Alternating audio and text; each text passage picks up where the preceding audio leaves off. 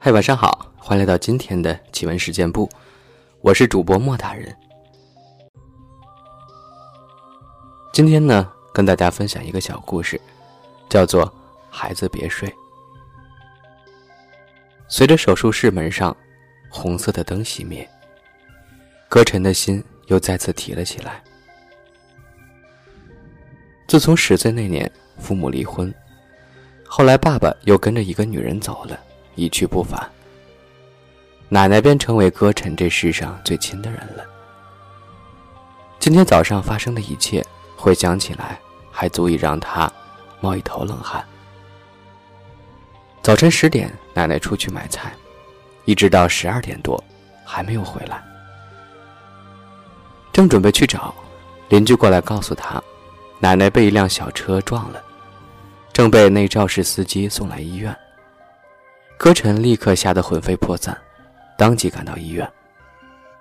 这时手术过去两个多小时了。手术灯一灭，医生推着奶奶出来。歌晨立刻凑上去问奶奶的情况。当医生告诉他，奶奶除了右腿骨折，还有脑袋里有些淤血外，基本上已经没有生命危险了。歌晨那双早已哭得又红又肿的双眼。才慢慢的止住了眼泪。一整天，他都寸步不离的陪着奶奶。此时此刻，他越发觉得自己离不开奶奶了。看着他，他想起了小时候的许多事儿。奶奶是那样的疼爱自己，自己是那样的敬爱她。想着想着，竟然不知不觉的，在奶奶身边睡着了。突然，感觉奶奶动了动，歌晨一下子惊醒了，一看表，已经是深夜十二点多。看见他呆呆的看着自己，说：“晨晨呀，累着你了。”看到奶奶没事的样子，歌晨高兴的说：“只要奶奶没事要自己怎样都行。”问奶奶哪里有没有不舒服，奶奶却只是摇头。想起刚刚护士交代自己，要是老人家醒了，想吃东西的话，就帮他买点稀粥喂他。便问奶奶，想不想吃东西？奶奶点点头，歌晨便叫奶奶等着，自己出去帮他买点粥。从宵夜摊儿买回来粥，喂完奶奶吃，再安置他，再安置他老人家睡下。这时再看时间，已经快凌晨一点半了，可自己却一点睡意都没了。这七八月的天气，病房里可真是有点闷得慌。于是他便自己想到门外待一会儿，坐在病房门口的凳子上，顿时凉快了许多，不知不觉的又打起了盹儿。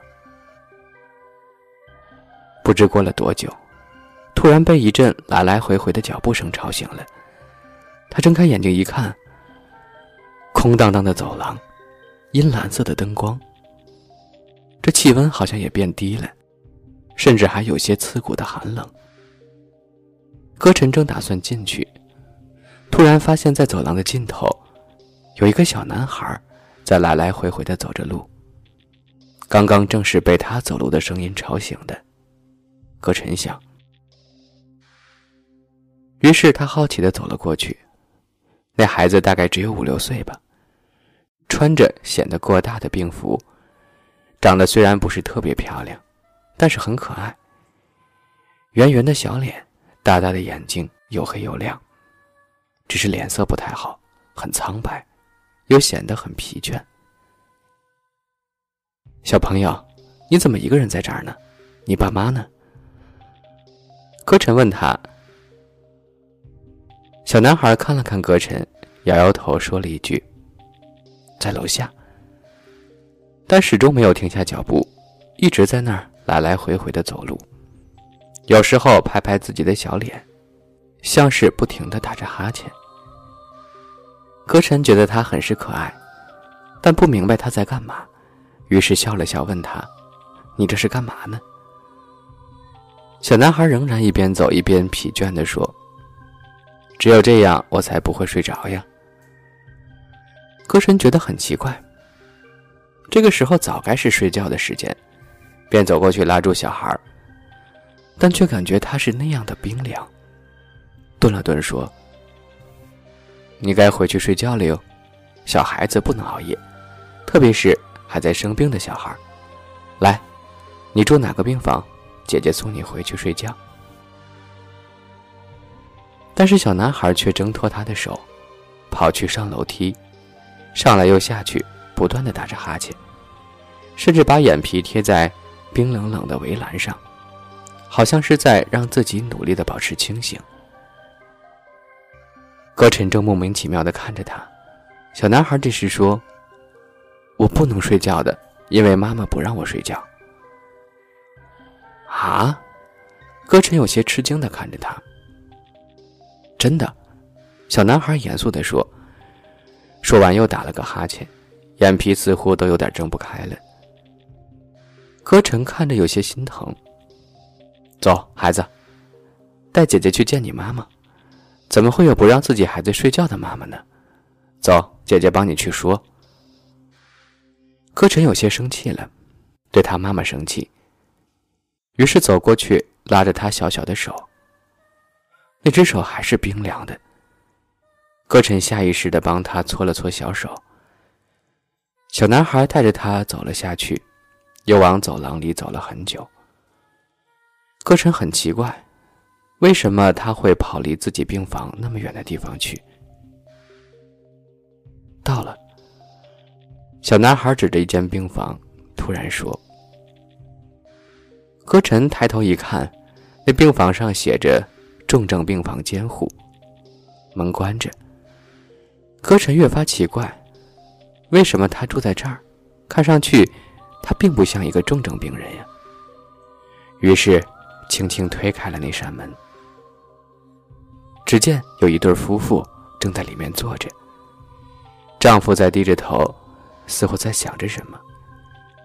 妻子坐在床上，轻轻拍着上面的一个孩子。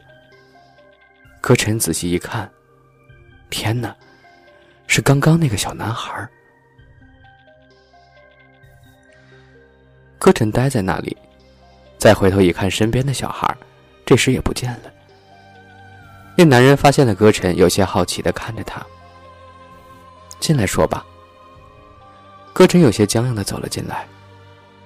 有事吗？我，我，歌晨有些语无伦次。他不明白，刚刚和他在一起的小男孩，怎么会躺在这儿，而且全身插满了管子。那个女人应该是他的妈妈吧？一脸憔悴，目不转睛地看着躺在床上的小男孩，似乎生怕一不小心，他就会消失一样。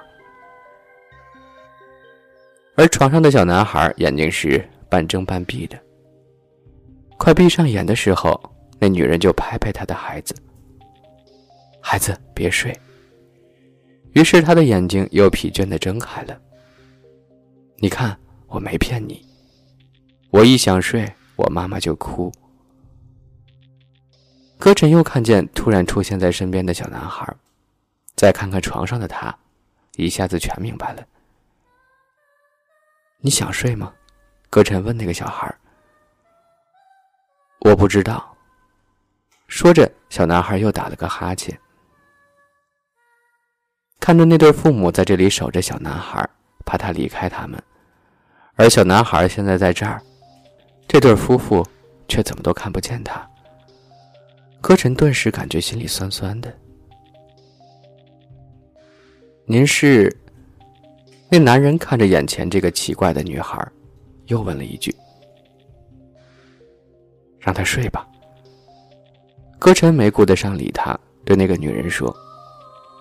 那女人似乎有些不敢相信的看着他，于是歌晨把刚刚遇到的事说了一遍。这对夫妇先是不太相信，然后再看看床上似乎有些疲倦的想睡的小男孩，女人又哭了。歌晨悄悄的朝门外走去，到门口时，听见那个女人轻轻的说了一句：“孩子，安心的睡吧。”听到这句话，歌晨眼泪也落了下来。走到门外，他听见里面传来男人和女人一起哭的声音，心想：那么可爱的孩子，终于可以不用那么疲倦了。好的，听完了这个故事之后呢，我们来分享一些我们听众朋友投稿的故事。这位朋友叫做灵草原呀，他说本人女，一直在上下班的公交上听灵异事件部。虽然自己相信世界上有奇奇怪怪的东西存在，但是自己第一次碰到疑似灵异事件，还是挺害怕的。好了，事情是这样的，昨天出差。入住了我们常住的一家酒店。这次前台给我预留的房间，我之前没有住过，但是同事住过一次，觉得不太舒服。我拿到房卡进门以后，没觉得什么异常，也没注意到是同事曾经住过的那一间。下午在房间休息了一会儿，也一切正常。重点来了，当天晚上我一边收拾。一边跟男朋友视频，顺手把手机放在了包包上面，斜着架着。说了几分钟，我发现视频右上角显示我的画面的那个小框框一片空白。关键不是那种纯白，是房间墙面的那种白。显示的界面好像是我头顶的房顶墙面。我顿时觉得奇怪。点了点手机，画面又马上恢复正常了。我以为是我不小心把前后摄像头切换了。我看了下是正常的，又调成朝后的摄像头，发现画面跟刚才的空白不一样。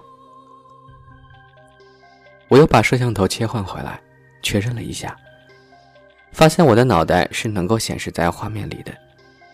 这说明刚才画面里的空白，既不是我把摄像头弄反了。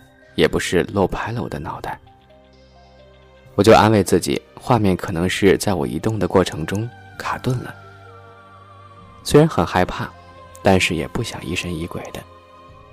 毕竟大晚上还要睡在这个房间里呢。我也没有把这件事告诉男朋友，不然会更害怕。然而事情到这儿并没有结束。第二天，也就是今天的中午，办完事儿。暂时回房间休息，跟朋友发了个视频说事情。前两分钟一切正常，没有卡顿。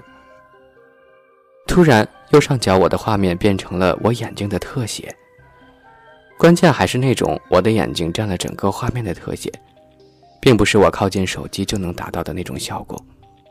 而且整个过程中，我并没有把脸紧贴着手机过，这个画面也就维持了几秒钟吧，马上就恢复了正常。